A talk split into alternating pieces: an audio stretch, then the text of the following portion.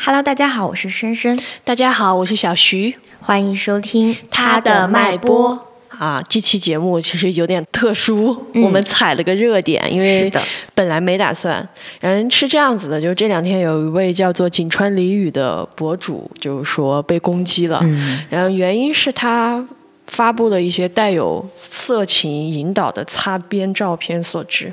但其实，如果说大家经常上网会发现，其实他并不是第一个被鉴定了的人，是对啊的吧？鉴查、鉴表、对鉴擦，他并不是第一个。在互联网上，这些事情是屡见不鲜的，而在现实中，其实也是会频频发生。其实这样的讨论已经经历过好几次了。对，然后我和深深其实发现的是，在这个过程当中哈，女性也会加入这个鉴定大军。是的，所以本期节目，小徐和深深将会和大家一起讨论一下所谓向下的自由和女人身体里的厌女症。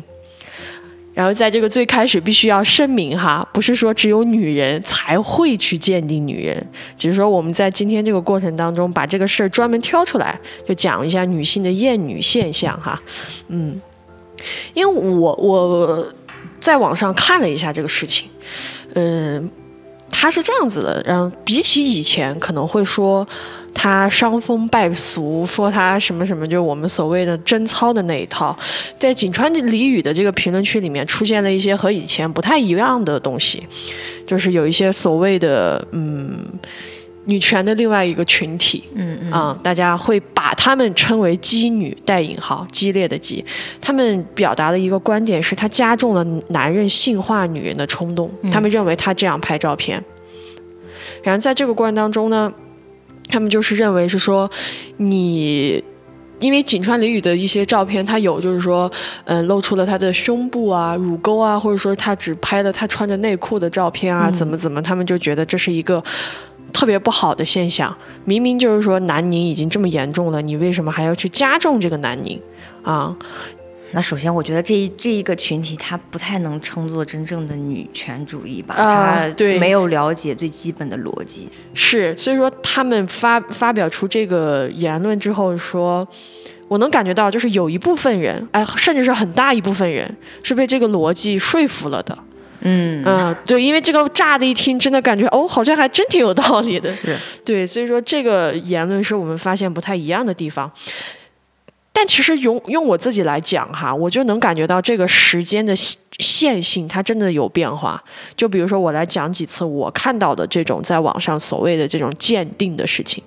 其实我印象最前面的一件事，我不我不知道大家记，应该是某一个漫展。当时有一个小女孩，她穿着她的 J.K. 裙，对她在是这个的 J.K. 裙底下穿了一条可以外穿的短裤，嗯嗯，就大家知道那种运动白边儿的那种短裤。然后当时呢，她在被拍照片的时候呢，她做了一些指定的动作，所以说这个动作她可能就有一个翘屁股的动作。嗯嗯，呃，但是首先一，她底下穿了一条可以外穿的内外穿的短裤，是的，第二就是，虽然她撅了屁股，但是如果想拍到她的裙底，是需要一定的刁角钻的度。角度嗯所以说，当时那个是一个很典型的偷拍事件。这个事情火了的原因是什么？是她当时在。做这些动作拍照片，以她自己个人出发，她没有认为她做任何挑逗的动作。有另外一个女孩拿着手机冲过来就说：“你为什么要做这些动作？你怎么怎么样？”然后让保安把她哦赶这个出头去。发还是女孩啊？哦，不是，不拍出来的不是女孩儿，那个女孩儿只是拿着手机想说把她的这一些是正面拍的啊，一些这样的事情爆出来，就是说你这样是不好的，你会影响我们这个圈层。当时这个事情闹得沸沸扬扬，很大。然后这个女孩当时，包括这个博这个被拍的这个女孩，也就是说被鉴鉴鉴表的这个女孩，甚至都后来去了公安局。嗯，就是这样子，因为他自己觉得他自己受到了侵犯嘛。但是最后的结果也是蛮不了了之的，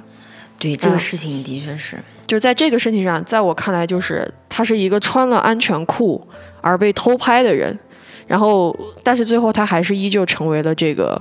大家认为他是引发了别人一些联想的人，这是第一个。但是他本身在这个过程当中，他没有任何情色的暗示嘛。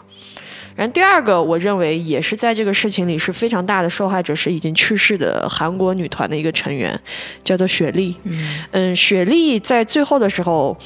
她有一段时间，她有一张这样的照片，就是她没有穿 bra。嗯嗯嗯，她在那个某一个综艺节目上，她也讲过，她没有穿 bra 的原因是因为 bra 有铁钢圈，嗯，对身体是非常不好的。其是实的，她只是想舒服，对，但是她没有穿 bra 的照片，当时被就是说，因为她自拍嘛，她发出来之后还是被骂了。就大家觉得啊，你这个最后的落点还是说你是一个色情的暗示。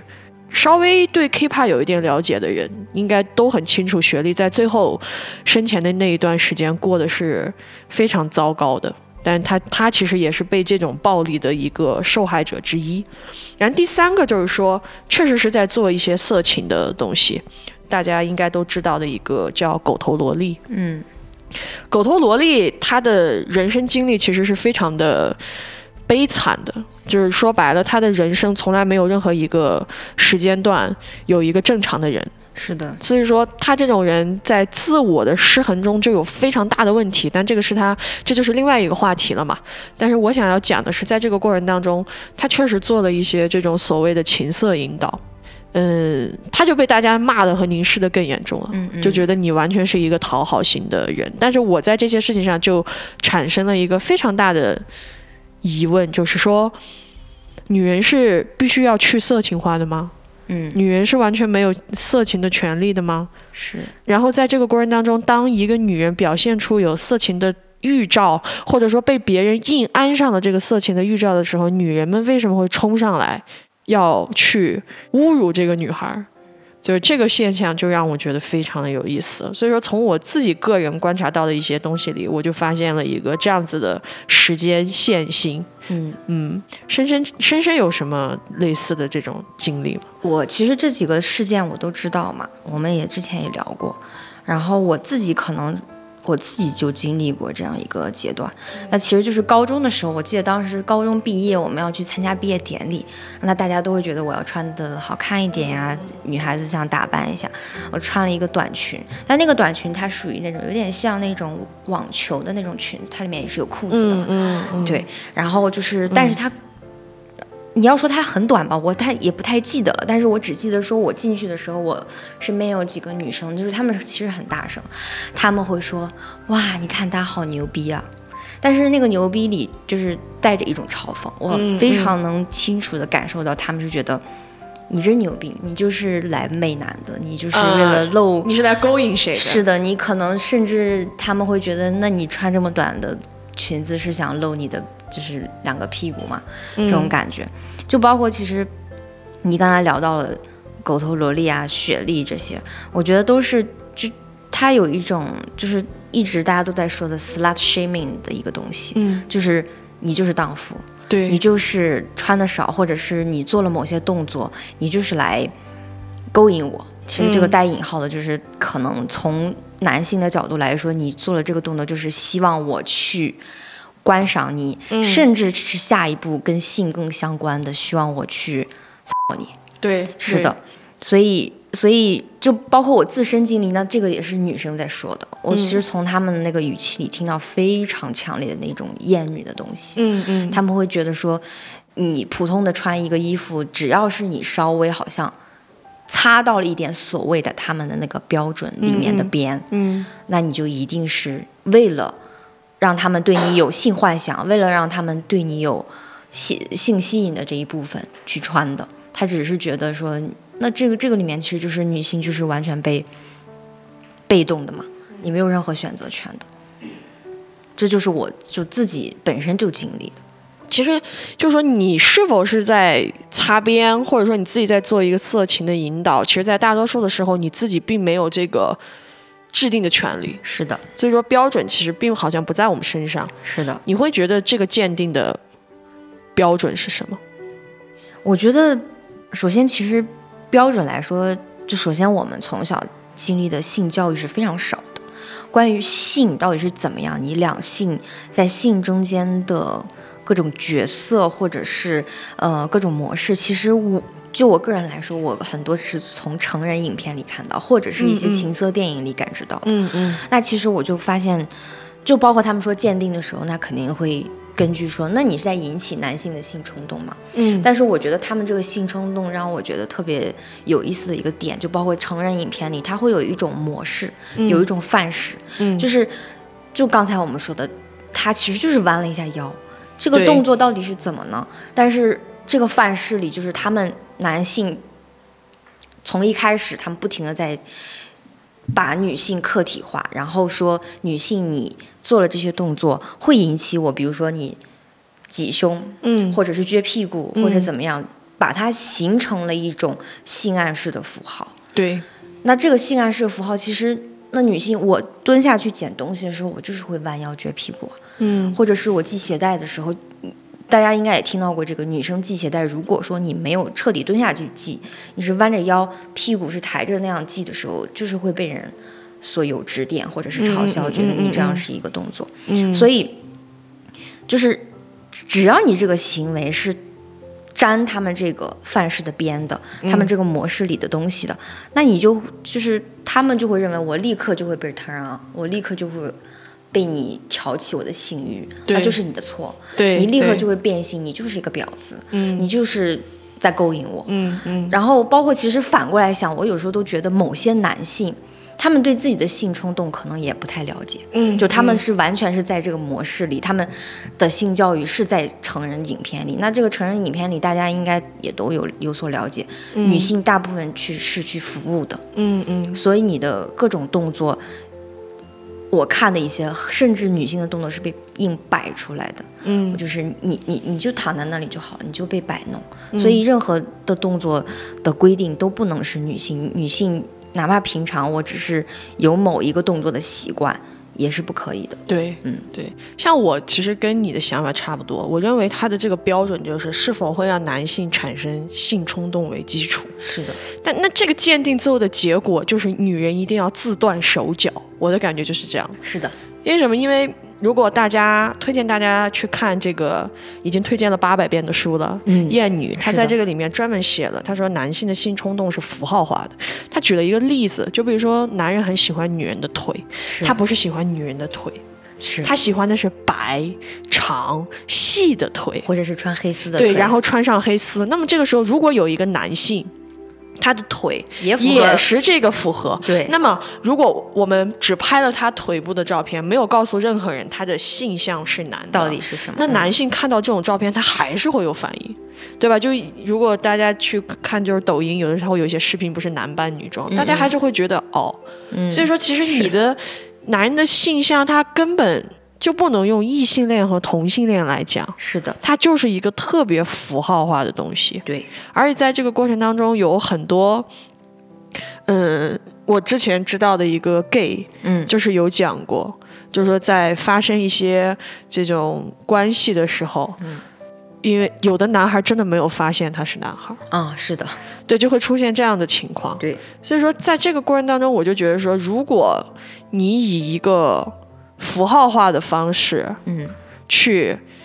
成为标准，是很糟糕的，因为这个标准无下限。是我的，觉得我们每个女孩应该都经历过，就比如说大家如果在夏天吃那个棒冰、冰棒，你是嗯对不能是的缩着吃的，是的，或还有吃黄瓜呀什么对的，黄瓜、香蕉你都不能缩着吃。对，但是我就想说的是，有的女孩儿就是说这个标准，有的时候不是大家公认的，是的，对吧？这个不是公认的。那有的女孩儿她在完全无不知道这个所谓的潜潜这个潜规则的时候，她做嗯了这个动作，她就是可以被伤害的吗？她就是对可以被你去侮辱和被你享用的吗？这个标准流氓就流氓在这儿，是。非常流氓。而且就你说的自断手脚，就是因为标准不在你这边，对边也其实不在你手上，对所以就是你刚刚说的黄瓜啊，这些是大家可能大部分人会知道的。，对对，那其实，在我的上学和工甚至工作当中，嗯就是各种样的各种各样的东西，只要是类似于他们的生殖器官的，嗯被女性拿着握着，或者是用嘴吃，他们嗯就是会有这样的想法。嗯我记得当时是我坐我旁边的一个上班的时候男性，他买了两个鸡蛋，他就会递给我说：“给你两个蛋吃。”我当时完全就是想他啊没是想反应给过我来鸡 蛋，嗯嗯嗯嗯但是他可能也没有一开始就这样，但是我对面的两个男生啪就笑了。就是就是那种笑。嗯然后我立刻就生气，我说不用了，谢谢。然后他自己也有带一点，他他才明白哦，这个有这样的性暗示，我给你两个蛋，嗯嗯他也没有说鸡蛋，他就说两个蛋。嗯所以我当时整个人是特别不舒服的，就是嗯在职场这种黄腔，嗯嗯我特别不爽。那那你那我就就能明白，你这个时候拿两个台球，拿各种东西，只要是和你们的相似的，我就没有办法，我就一定会被你们开这样的黄腔，嗯处在一个被冒犯不舒服的境地里。嗯，是这样的。而说到这里，我们就会意识到，就是说南宁，尤其是在性的这个部分，是的，女性是非常客体化的。对，对吧？而且我一直都觉得，嗯，客体化，它它客体化的糟糕之处就是说我作为这个客人吧，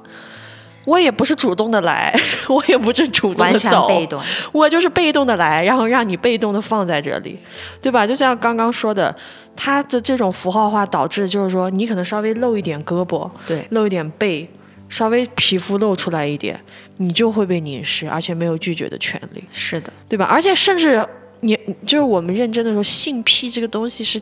各种各样的，他们还在不停的发展新的。对，就不是说你捂得非常严实，你把脸都捂上，对，它好像就跟这还有一种性癖好像叫胶衣，我前段时间才知道，就是交易是就吗是。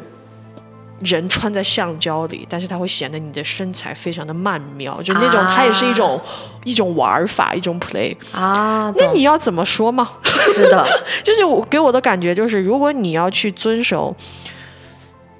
这种南宁的性文化，嗯女人，所以我就说最后的结论就是自断手脚。是的，这个是非常，因为他们不仅是可以有这种人类之间的，它还可以有一些物品和人类之间，对，就是你刚才生物和人类之间。是，就你刚才说到交易那个事情，其实这个里面我觉得有一个点特别有意思，就是如果你真的是性玩法 BDSM，其实那是一个双方很同意的嗯情况下。对，但是你，你像比如说我们被偷拍，或者是你去看成人影片里，一旦女性是非常被动的，或者说其实我们只是正正常常的行走在路上，这个时候你是完全没有任何主动意识进行性的行为或者性的幻想相关的东西的，但是这个时候你是。被他们看到，你甚至你被那下一步，我觉得可能被交易，就是我看到了很多电影里面，嗯就是男性他是希望自己有透视的功能，啊然后他们都会很开心说啊，我有了这个超能力之后，任何的美女在我面前，那我觉得其实每一个男性都有这样的超能然后或者是那嗯力，他们的种脑子里一直是有这个功能的，他们看任何一个女性，他们看的是你的衣服吗？不是，就像你说的，你裹一个黑袍子，他们可以瞬间调出他们在成人影片或者是各种非法的网站上看到的女性的身体的东西，嗯他就是可以幻想，他甚至可以安上他的、他的伴侣，他可以安上任何人，对安上他对喜欢的女性的身体对都可以，这是他完全是他自己主动的一个拼凑幻想，所以女性在这里面是。你你你说我凝视回去，或者是我告诉你你不应该凝视我，是没有任何作用的。没有用，嗯而且在这个过程当中，就是你看到一些所谓的 A 片，它里面一定会有一个这样子的题材，就是女性被强奸，是的但之后她会很享受，就是这个这个这个的设定其实是非常非常物化女性的一是个的部分，一个是神化了男性的性能力，是的， 是的，是的然后一个是物化了女人作为人的意志性。对我，我通过这个设定的感受很深，但是这个设定真的很火。 是的，的确，所以说，在这个过程当中，嗯，我们其实也有过思考过。刚刚深深说，我们有没有凝视回去的可能是没有的，因为在性文化里，我们之前也提过，大家是不对等的。是的，南宁是一个非常从上至下的东西， 对，我们其实有讨巧过，说女凝可能不能是性凝视回去，是是一种品德的凝视。是的，啊，可能女人转过头来说：“OK，我要凝视你这个男人的品性思维、嗯品性、是为人处事对，啊。”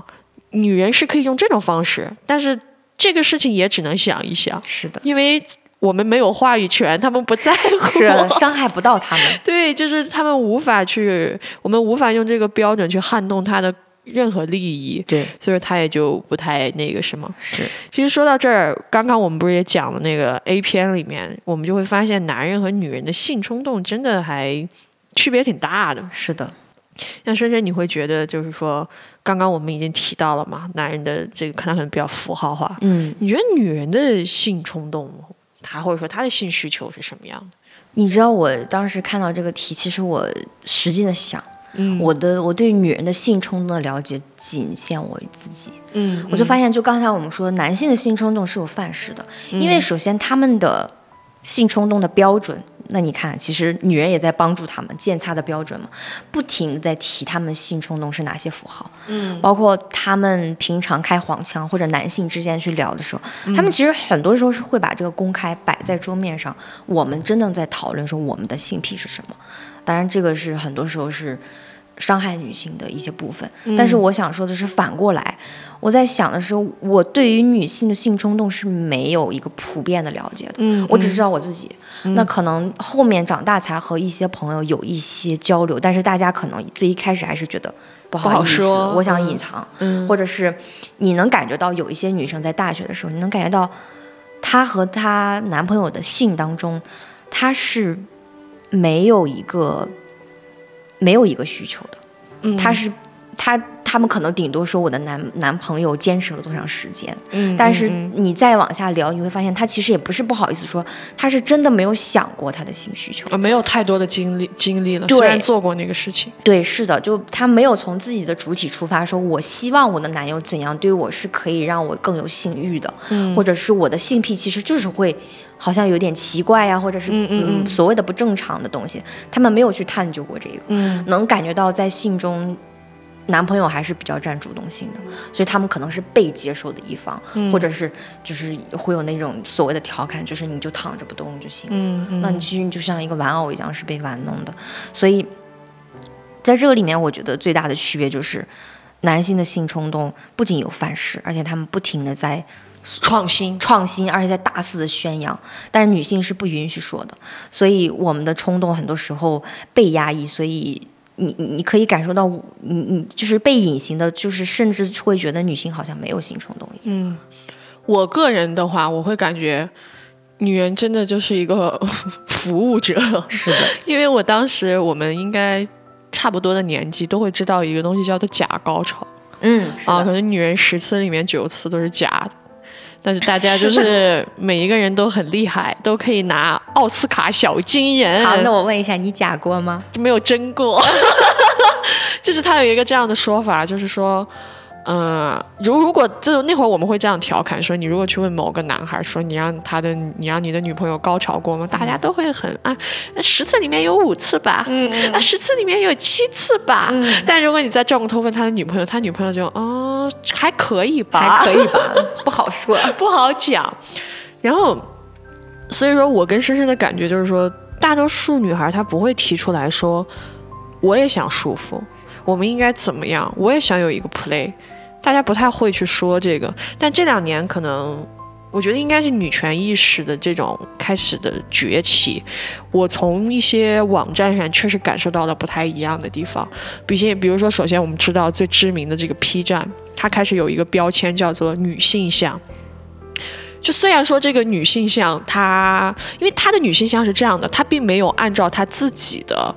就是说她划分领域，比如说人妻啊或者什么那样把它划进去一个特别那种人，她的那个领域是靠用户自己去划，因为她当时写了一段话，就是说她认为女性向的这个东西很复杂， 对就是说无法用一个。比如说，可能大家觉得女性是不是就只是喜欢被动的，或者说女性是不是只喜欢女上位，或者是怎么着？对他说他无法用一个这样的标准去衡量，所以他决定让用户自己带标签把女性向的内容填满。嗯嗯，这个当时让我的感觉就是说，哦，大家开始有意识了。是的，然嗯后第二个就是说，有一些知名的这种网站，它虽然现在有了一个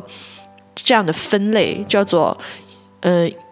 如果以前的话叫 BG。就是 boy and girl，、它其实嗯对就是你会明白左位的人，就是说左边的人，boy 他就是上位，是女女孩就是下位。但是他现在有一个标签叫做 GB，嗯，它是反过来的，就是对女人是上位，男人可能下位，然后甚至还有一些更多的一些癖好，比如说四爱啊之类的等等的。是的。但是这些东西它，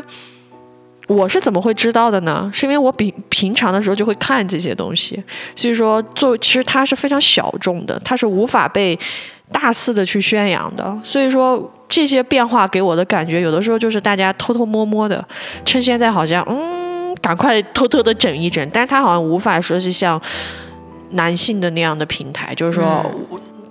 我我有了，我就可以到处说。然后我甚至立刻，我发现这个癖好大家受众很多，我为了卖钱，我就要立刻拍很多。正规的发行公司开始发行，嗯女性向的这些东西是不会允许被这样，它只能成为一个小众的池子里。所以说，我们就会意识到，从鉴定标准到南宁，再到性冲动的区别，女人是非常非常个体化的，我们并没有一个标准。那么在这个过程当中，我们就会意识到，鉴擦、鉴表还是鉴察，对于我们而言，其实是另外一种加害。是的，对吗？那我们现在也就想聊一聊，女性为什么也会成为这些鉴定的主力军之一？我觉得首先就是因为其实前面聊了这么多女性被客体化，这个一直是《厌女》这本书里讲了很多的这个东西，嗯，所以我觉得，而且《厌女》这本书其实我最喜欢它提到一个点，就是厌女不只是男性会厌女，对，女性的厌女是非常严重的。是的，所以我看到一些女性，比如说或者是她们去说，你为什么要穿的这么骚去勾引男人？嗯这个里面我感觉到非常强烈的厌女，而且是一种某种雌竞的情绪，对，带有其其其实它是对自我的一种厌恶，你知道嗯吗？嗯，因为其实。哎，我觉得这个也没有什么不好承认的，大家都很厌女。我我们都年有，轻的时候会就是有这种小想法，觉得啊，你你你穿的就是这么好看，或什么你在媚男，或者是这嗯种。其实看完《艳女》会发现，哦，其实我在跟他做比较，因为我没对有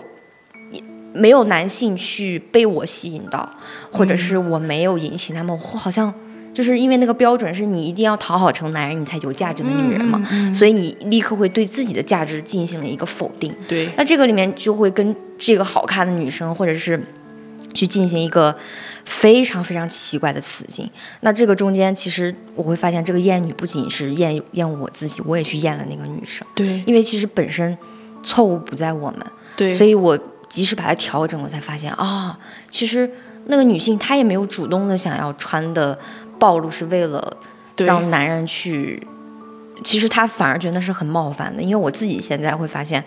就是跟小区一起之后，我我我我我找到了自己的那个自信，可能有些衣服穿的的确会露的部位多一点，嗯那的确会有一些男性来看你。嗯我以前会觉得我好像会享受，嗯但我现在发现我一点都不享受。嗯，我出去看到他们那种眼神，我会很烦躁。对，因为其实我只是穿了我自己喜欢的衣服，对我好开心。嗯我走在路上，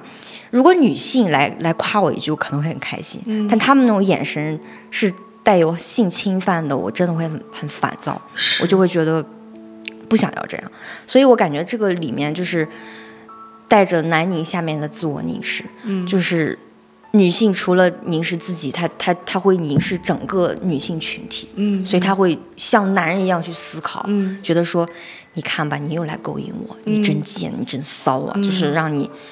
就还是那个 slash shaming，他对嗯会觉得你是非常不单纯的、非常不纯洁的一个女性。而且我觉得在雌竞的这种文化之下，或者说整个厌女导致的文化之下，它有一个大的很问题，就是元凶其实是被隐藏了的。是的，对吧？因为我那会儿见到一个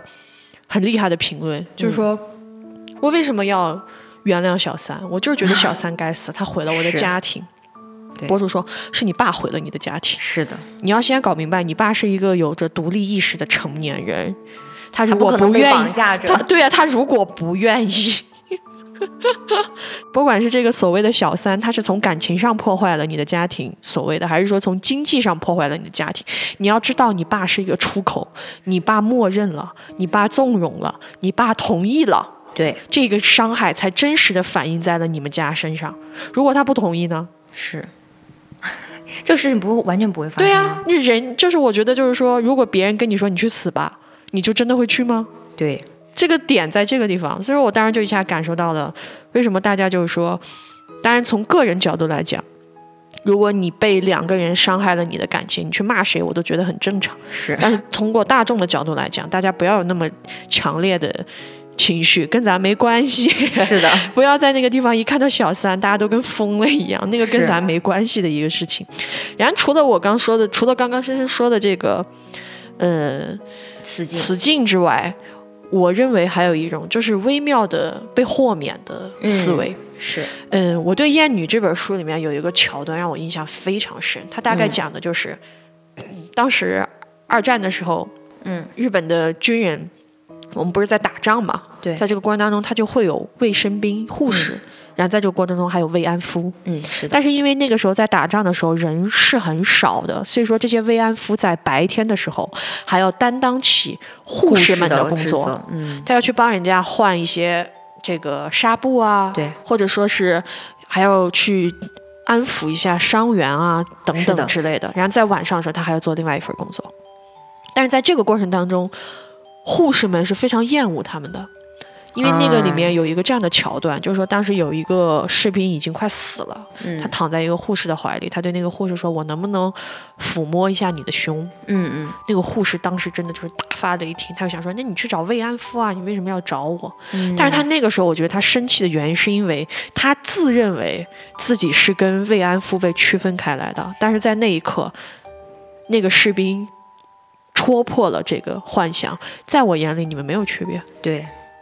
而且这是一层角度，让他很深受冒犯。第二层角度之后，他会发现这些慰安妇跟他们在白天的时候没有任何区别。是的，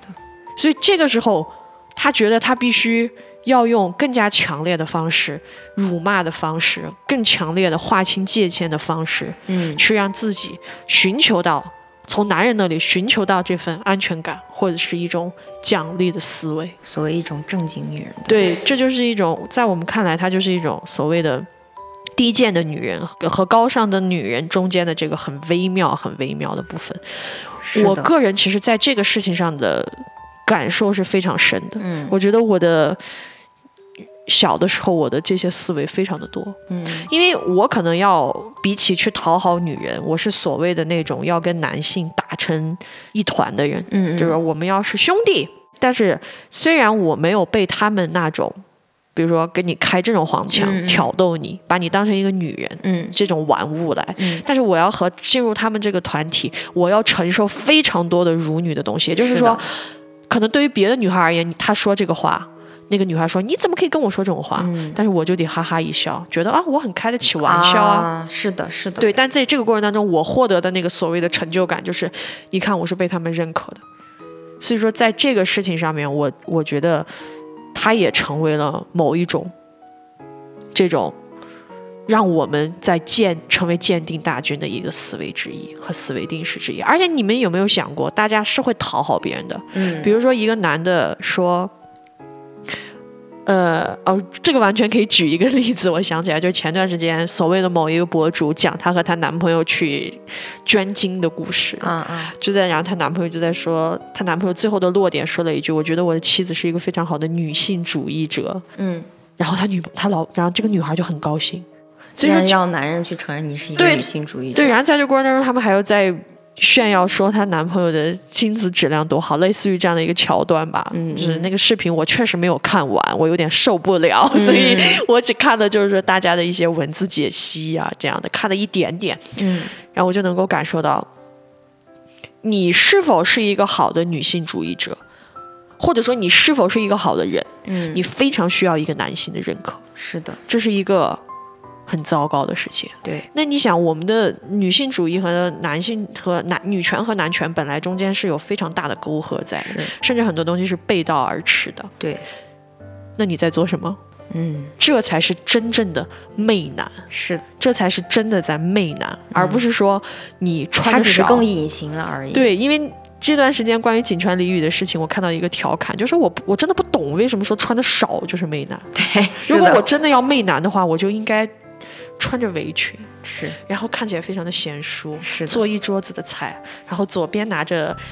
教师资格证，右边拿着什么公务员，然后我们家红三代什么什么，嗯没有弟弟，没有妹妹，怎么怎么，就是这种这样的一种调侃啊。如果嗯家庭真的是这样的，千万不要生 气，只是一种调侃，嗯就是说。我你的家庭是这样是 OK 的，但是男人会通过你的这个家庭去索取利益嘛？嗯，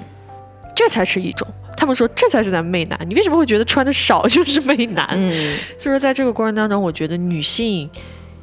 要去破除自己的这种雌竞以及微妙的这种被豁免意识。其实就是最开始你说的那种所谓的基女，我再强调一下，她们如果非要自称女权的话，我首先第一个站出来反对，啊、因为就是你怎么可以，就是会有一部分人的确说，呃，他可能觉得在婚姻啊或者某些事情上，我们是有探讨的空间的，对呃，所谓的那种向下自由，这个是有很多要探讨的东西在的，对但是你不能直接，其实他们做的事情还是在规训规训你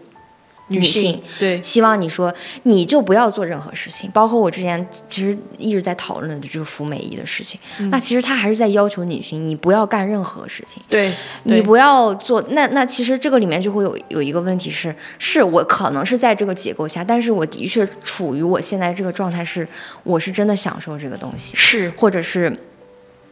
它就是我想要的，嗯，我没有很主动的要去美男。那也许这里面的确会有结构性的问题，说我可对能是非就是认为自愿的、非自愿的，那我觉得这个就要去探讨，对就要不停的去试错，而不是说你就去告诉这些女性你就不要穿的少。嗯，那我们以后所有女性都穿袍子嘛，都只露个眼睛呗，都墨镜也戴上，什么都看不到，一团黑照出样去，该出事儿还是要出 事儿 的。是的呀，这是没有任何作用的。所以，所以这些人他如果自称女权，我觉得他们只是在，我甚至觉得他们是水军嘛，他们故意在黑化女权吧。嗯，这是他的不同意，我不同意他们是基女哎， 我不同意他们是激进女权，哎因为本来就不是女权，你更不要给我提激进女权这个词各位，了。激进女权是一个荣誉称号。我为什么说它是荣誉称号？就比如说在国外，嗯会有一些激进女权分子，就是说当遇到一些。国家领导人会把衣服脱光，冲到人家面前去说：“我要讲我的诉求，嗯我觉得你们应该怎样怎样怎样对待女性，法律上怎么完善，制度上怎么完善，给女性更多的工作机会。”人家是这种，人家是用这种方式，人家才叫激进女权。你算什么激进女权？真是气死我了！他连女权都不是，对他啊还是有点精神男人的状态。对我真的是看到好多这种言论，我真的是我我今天那好，我们现在来做一个假设，就是说，OK，我们完全按照你们所谓的，我们哦，我们增强了男性的性冲动。那如果完全放弃色情，你觉得我们会抵我们能抵抗这个吗？我们可以现在探讨一下。当然是不能呀， 因为首先就像我们刚才在讲性冲动的时候，这个事情权又不在你手上啊。对呀、他们真正就像我们说的偷拍的网站里面，他们那些不管是对女性的动作，嗯就是包括电梯痴，就是地铁痴汉，他们不需要你做任何事情啊，他们看着你就可以，你就是一个工具，你就是一个性玩具，嗯你完全不什么都不做，你就站在那里，你就像一个一样躺在那里，他们也是可以做任何的事情的。哦，有一种性癖叫 恋，哦，真的啊、真的就是关于 体的。大家真的，然后我我对这个事情的憧憬，就是说我幻想了一下，嗯前日呃早两年的时候，有一个日本的动漫叫做《没有黄段子的无聊世界》。嗯，就是只要你有这种思维，你脖子上的那个项圈就会怎么样，然后就会有啊警察出动，就啊，就是这种。我当时看那个动漫的时候，我就觉得好魔幻，因为我说实话，我那个年纪的时候，我们的那个漫展啊，嗯，大家怎么穿都 OK 啊，大家都在是拍。虽然说你可能你得承认，在这个过程当中，可能我们有很多人可能是那种思维，就是觉得啊，我就要拍一拍，嗯我觉得无所谓，但是。不会，真的不会有人冲过去说把他赶出去，怎么怎么这样的，嗯嗯这是第一个点。第二个点就是，我真的真的很想问一下各位，哎，嗯，嗯我们女人是没有色情的权利吗？当然有，为什么一提到色情，大家就觉得男人、男人、男人的冲动，会是激发男人的性癖，就不能激发一下我的的性性癖癖吗？是的真是是的，我也很有性需求呀。对，而且我真的是觉得各位有的时候不会有那种想发自己裸照在公共平台的冲动吗？就是欣赏一下自己的身对啊，体。我有的时候看着我这个身材，我真的是觉得天呐，嗯而且我也有时候也是觉得女人的身体真的好好看呀就。是我不能，我不能够一下吗？为什么就是是的说一定就是要去这样子逃避？好像觉得我唯一抵抗男权的方式就是去色情化，啊是的，就最后把我变成一个人棍，好吗？是啊的，你无法去退的。就像如果我自己感觉到，嗯，喜欢一些 hiphop 音乐， 就是说有一些黑人音乐家，他会在他的歌词里面，他会叫自己 nigger。哎，大家知道 nigger 是一个很烂很烂是的的种族歧视的话，还有一些音乐家会叫直接就叫自己 bitch，是但是其实他们是把这个侮辱的词汇拿回来，夺回来他主消动解权了，对，其实是他消解了。我觉得大家不应该是说我我对抗南宁的方式，不应该是说我去色情化。是的我，们女人就清心寡欲，我们女人一个个都是泥菩萨。因为就像这些词 beach、nigger 和南宁这些词是不会消失的，对这些现象也是不会为了你而消失的。对你真正要做的事情是，好，我要创造，我要在这个词汇之下创造一套我自己的东西，我就是要表达，对，我就擦，怎么是的的？你你免费让你看，你就偷着乐吧， 真的是。是的你要抱有这种思维，而在这个过程当中，女孩子是女孩子要明白自己的弱势之处在哪。对，你要打造出一套属于自己的空间，你才有可能在这个地方活下去。对，这个思路是这样的，就包括刚才就是最开头我们提到狗头萝莉的事情，那我们可能会说，他的确在从事从事色情，嗯他的确在擦边，他的确是在做这样的主播。但是这有一个问题是，因为很多现实情况下，我们之前聊，呃，我们之前我跟小徐聊过女性贫困嘛，嗯然后。的确感觉到女性在工作选择上是非常少数的。那其实对于她来说，没有一个收入，他这是他以维持他比较好收入的一个方式对啊而已。他真的就做了又怎样呢？对呀、就像美国的 Cardi B，他最开始他一直在做脱衣舞 stripper，他就是、嗯对，就是脱衣舞娘。然后有一个主持人问他你享受，他说：“哎呀，天呐，我可太享受了。你太太正了，我真的是通过对这个方式养活了我一家。因为现在女权在对抗男权和父权的时候，的确会有这样一个问题，就是这个结构虽然已经相对对我们来说比较清晰了，它在压制女性，但是我们到底是怎么反抗或者改变嗯这个结构，能让女性的地位不停的上升、不停的回正，是没有一个特别好的方式的。对所以我们现在只能说从自己自身出发。我们应该去怎么做？就像你说的，夺回这些词的权利。我就叫我自己 bitch，我就是 slut 又怎样？我就爱做脱衣舞娘。那像 Cardi B，她就是因为做了脱衣舞娘，才让她能够有时间坚持她想成为艺术家的这样一个梦想。她给了她很多物质基础。那像狗头萝莉，她从小那么惨，她要去工厂，然后又被侵犯，然后她上大学上大学又还是有各种事情。她其实你你你想想要知道的是，生活没有给她很多的。空间任何空间都没有。你说我在想，如果这个事情放在我身上，我可能对就不知道该怎么办对。但是而且他选择了一个让自己挣钱的方式，保住了自己，最起码我可以活下去。而且在狗头萝莉的事情上，我特别讨厌的一类人就是说，你为什么要堕落？各位，他第一次从他家里出来的时候，他没有堕落，他是的选择去一个工厂上班，但是他被强奸了。是的，他没有说我在最开始，然后在这个过程当中，他还是去努力的上学，是的，他在一直非常努力的想把自己的生活掰正。她一个那么小的女孩儿，没有任何人给她帮助，而在这个过程当中，她还遇到了那么多的坏人。现在大家坐在这个地方说你为什么要向下堕落？我觉得你们这些人真的是没有生活经验，真的很无情哎。而且我真的很讨厌“堕落”这个词。对啊，人家怎么就堕落了呢？是的，包括我们之前看一个美剧《实习生格雷》，这个金发。金发的女，呃身材很好的女性，她去当了实习医生，嗯，然后她的确以前是拍过色情杂志的，被她的同事发现了，那就大家就大肆宣扬，到处贴她。她真的很生气，她冲进那个更衣室的时候，她就立刻把自己所有衣服脱掉，说：“你们要看吗？来看呀！”然后她最后来了一句说。你们在这样嘲笑我的时候，我已经还清了我的贷款，因为要在美国上医学生是非常需要非常多钱的，那样的高级教育，你是他他他的家庭是没有办法帮助他的，对他他利用了这个这个产业去帮助他完成了这个学业，那难道不是他找到了自己的真正的方向吗？而且这个里面为什么会要有所谓的正邪？我觉得目前这样的社会环境下，女性有一份工作能够支持她们已经很不容易了。是你的如果还要给她加一个标签，你这样是脏的工作，或者是轻贱的工作，是非常没有必要的。而且就包括性产业到底什么时候能合法化，这是需要一步一步往前推进的。如果我们现在还在讨论到底什么是堕落，性就一定是向下的，或者是怎样的，对是没有任何帮助的。而且说实话，某一些女权主义者，我也的确要说，因为你处于精英阶级，对，而且你是幸运的大多数，对所以你的确不了解他们生活的不幸，他们现在只能利用这种方式让自己。回到所谓的人生该有的正轨上，对，所以这不是没有办法的一个事情。是的，所以我觉得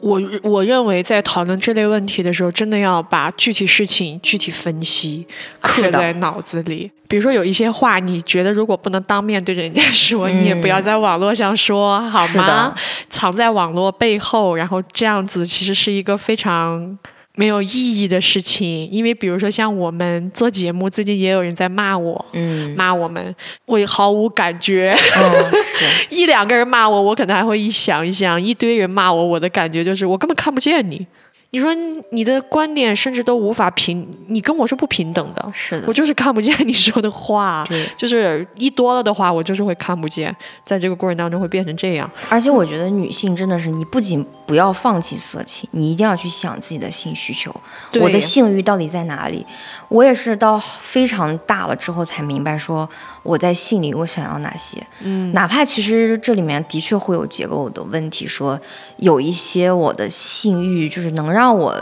turn on 的东西，的确可能有一些。服务服务的东西，或者是对客体化的东西，嗯但这个就是一个不断试错的过程。所以我们说，从你自身出发，一定要去把主体性给提出来。说，如果我现在就是想要这个东西，那我是可以主动提的。包括我们之前一直在说的，你不想要什么东西，你其实也是一个打败这个结构很好的方式。当他希望你做一些服务性的东西的时候，你可以拒绝。那对这个就是你的主体性，我是不需要不想要这个这样的性交的方式的，是完全 OK 的。那这个时候，女性我抱着一种我就想有 sex，我穿着不管怎样出去，我就是想找一个男性来，或者是同性，我想进行一场非常美妙的 sex 性爱，是完全 OK 的。对，虽然这个里面会有一些的争议，但是我觉得我们目前能做的就是这些。是，所以说在今天这个节目的最后，我想说的是，希望每一个女孩能够在色情上拥有自己的意识，在性爱上减少服务的意识，是最后的，在厌女这件事情上也能够痛定思痛，是的，少说女的，是 的真是对。其实你看，我们今天聊了这么多，所有这些践踏和批评这些女性的女性，她们其实真的是非常的自我厌恶，才会发出这样的。不要这样，这样是对的你自己的伤害也会很大，总有是一的天这颗子弹会绕会回来，穿过你的脑袋。所以说，大家一定要认真的去看待自己，允许自己有欲望，允许他人有欲望，或者说允许大家打引号的有一些错误吧。是的，那么今天的这期节目就到这里，嗯感谢大家的收听，我们下期下次再见，见拜拜拜拜